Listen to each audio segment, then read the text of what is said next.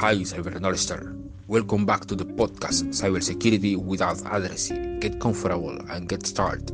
In this opportunity, I will talk to you about the 20th century first hacker, the gentleman Neville Maskelyne, an English illusionist and inventor. Why he was the first one who detected a system vulnerability? Well, by 1903 on England, there was a man named Marconi who probably no leader doing the first information mission through the wireless telegraph. It was then that our friend Maskelyne took an antenna and intercepted the message and demonstrated the vulnerability of this revolutionary invention of Marconi.